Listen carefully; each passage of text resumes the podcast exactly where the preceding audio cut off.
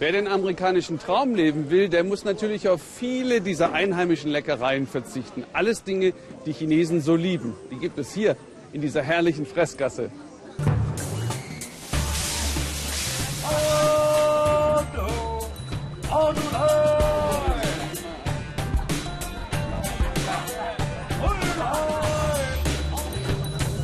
Chen aus dem ARD-Studio kommt mit.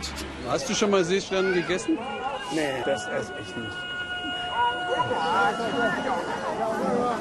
Guck mal da. Uh, leckere Skorpion und der zappelt noch.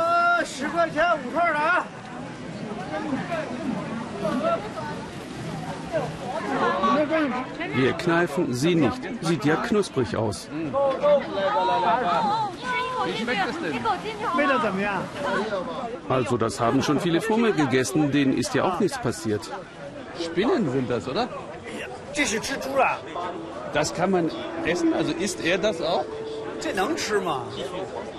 Die kommen aus Myanmar. Das ist gut für die Verdauung. Alte chinesische Medizin, das räumt in dir auf. Vielleicht nächstes Mal. Danke. Ein lebendiger Frosch als Schlüsselanhänger? Keine Ahnung, wie der überleben kann.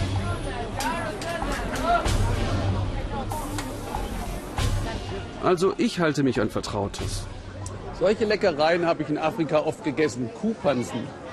Afrika ist ein Kontinent, mit dem China ganz strategisch umgeht. Es braucht seine Ressourcen für die Wirtschaftskraft. Eisenerz, Erdöl, Ackerland.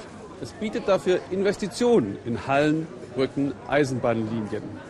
Und das immer wohlhabender werdende China exportiert natürlich auch seine Werkbank. Es sucht billige Arbeitskräfte in Afrika. Ein Beispiel aus Äthiopien von Shafak Lagai.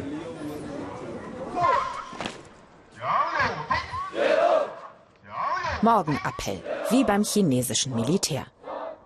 Wir geben all unsere Kraft in die Produktion, beschwört der Chef seine Truppen. Für die Produktion schallt es zurück. Dabei sind wir doch eigentlich nur in einer Schuhfabrik, aber in einer chinesischen in Äthiopien. Live zugeschaltet die Firmenleitung aus Dongguan. Abmarsch zum Stempeln. Schön getrennt. Chinesen hier, Äthiopier da. Nara Ju ist neu hier. Die 24-Jährige spricht Englisch. Auch deshalb ist sie jetzt die rechte Hand vom Chef. Ich bin meinem Chef in China sehr dankbar, dass ich so eine Möglichkeit bekommen habe. Für mich ist das wirklich eine tolle Chance.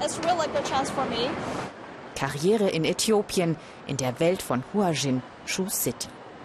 Seit zwei Jahren produziert die Firma hier für den US-Markt.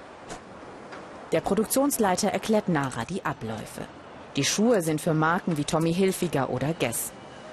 Es wird viel geklebt, einen Schutz aber tragen nur die wenigsten.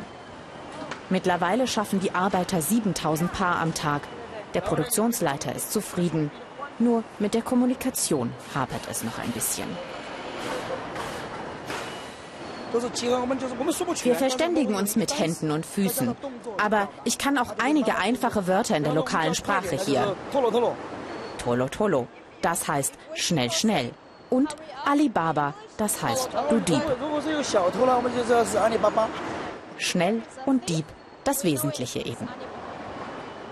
Die Fabrik sieht genauso aus wie die Zentrale in China. Verantwortung durch Pünktlichkeit steht auf Bannern. Leistung durch Konzentration. Für uns ist das wichtig. Für unsere Firma gehören diese Leitsätze zur Kultur. Wir hoffen, dass etwas davon hängen bleibt, wenn die Arbeiter die Schilder anschauen. Kulturrevolution in Äthiopien. Die Chinesen nennen es Entwicklungshilfe. Überhaupt hätten sie ja nur 120 Landsleute mitgebracht als Aufseher. Aber 3500 Arbeitsplätze geschaffen. Zum Beispiel für Eden. Die 22-Jährige ist gelernte Schuhmacherin. Das Handwerk hat Tradition in Äthiopien.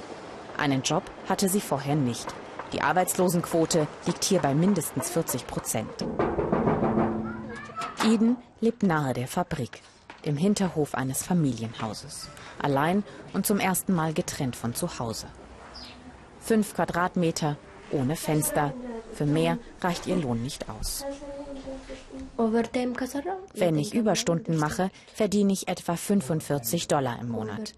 Wenn ich keine mache, 30. Eden arbeitet 10 Stunden am Tag, sechs Tage die Woche. 45 Dollar im Monat, das reicht selbst in Äthiopien kaum zum Leben. Allein die Miete kostet 15. Zum Leben bleibt ihr dann ein Dollar am Tag. Ich überlebe, aber mir eine Zukunft aufbauen kann ich damit nicht. Dabei arbeite ich so viel, das ist nicht fair. Mal etwas Fleisch, unvorstellbar. Ein paar Schuhe kosten im Laden doppelt so viel wie das, was Eden im Monat verdient. Das Absurde, ihr Gehalt liegt sogar noch über dem äthiopischen Mindestlohn. Genau deshalb steht die Schuhfabrik hier. Die Löhne in China sind mittlerweile zu hoch und kaum irgendwo auf der Welt ist Arbeitskraft noch so billig wie in Äthiopien. Immerhin, sagen die Chinesen, bieten sie ihren Arbeitern zwei Mahlzeiten am Tag kostenlos. Aber weil Äthiopien nach wie vor das viertgrößte Hungerland der Welt ist, muss Strafe zahlen, wer nicht ordentlich auf ist. Und zwar einen ganzen Tageslohn. Zu essen gibt es das äthiopische Brot und eine Soße aus Linsen und Zwiebeln. Jeden Tag das Gleiche. Gegenüber die Kantine für chinesische Mitarbeiter. Die sind begeistert, wie gut äthiopisches Fleisch ist. Ansonsten schmecke ihnen das äthiopische Essen aber nicht besonders, sagt der Chef, es sei ganz anders. Abgesehen von den Managern waren die meisten Chinesen zu Hause einfache Arbeiter. Außer in der Kantine schwelgen auch sie nicht im Luxus. Viele wohnen direkt unter dem Fabrikdach, teilen sich zu sechst ein winziges Zimmer. Aber ihr Lohn ist hier fast doppelt so hoch wie in der Heimat und ihre Autorität auch. Wir wollen unseren äthiopischen Arbeitern ein besseres Leben ermöglichen. Wir wollen ihnen auch beibringen, wie man hygienisch und gesund leben kann. Wir haben hier Duschen für sie. Wir sagen ihnen, dass sie ihre Zähne bürsten und ihre Hände oft waschen sollen. Wir respektieren ihre Ansichten. Das ist für uns Demokratie. Man kann das auch für modernen Kolonialismus halten. Die äthiopische Regierung stört das nicht. Das Regime ist autoritär und dankbar für Fabriken wie Hujan. Denn die Chinesen stellen keine lästigen Fragen nach Menschenrechten. Sie investieren und bekommen dafür von Äthiopien immense Steuergeschenke. Auf der Strecke bleiben sie, die Arbeiter. Nara sieht das nicht so streng. Äthiopiens Wirtschaft wachse rasant und die Menschen bräuchten erstmal Arbeit.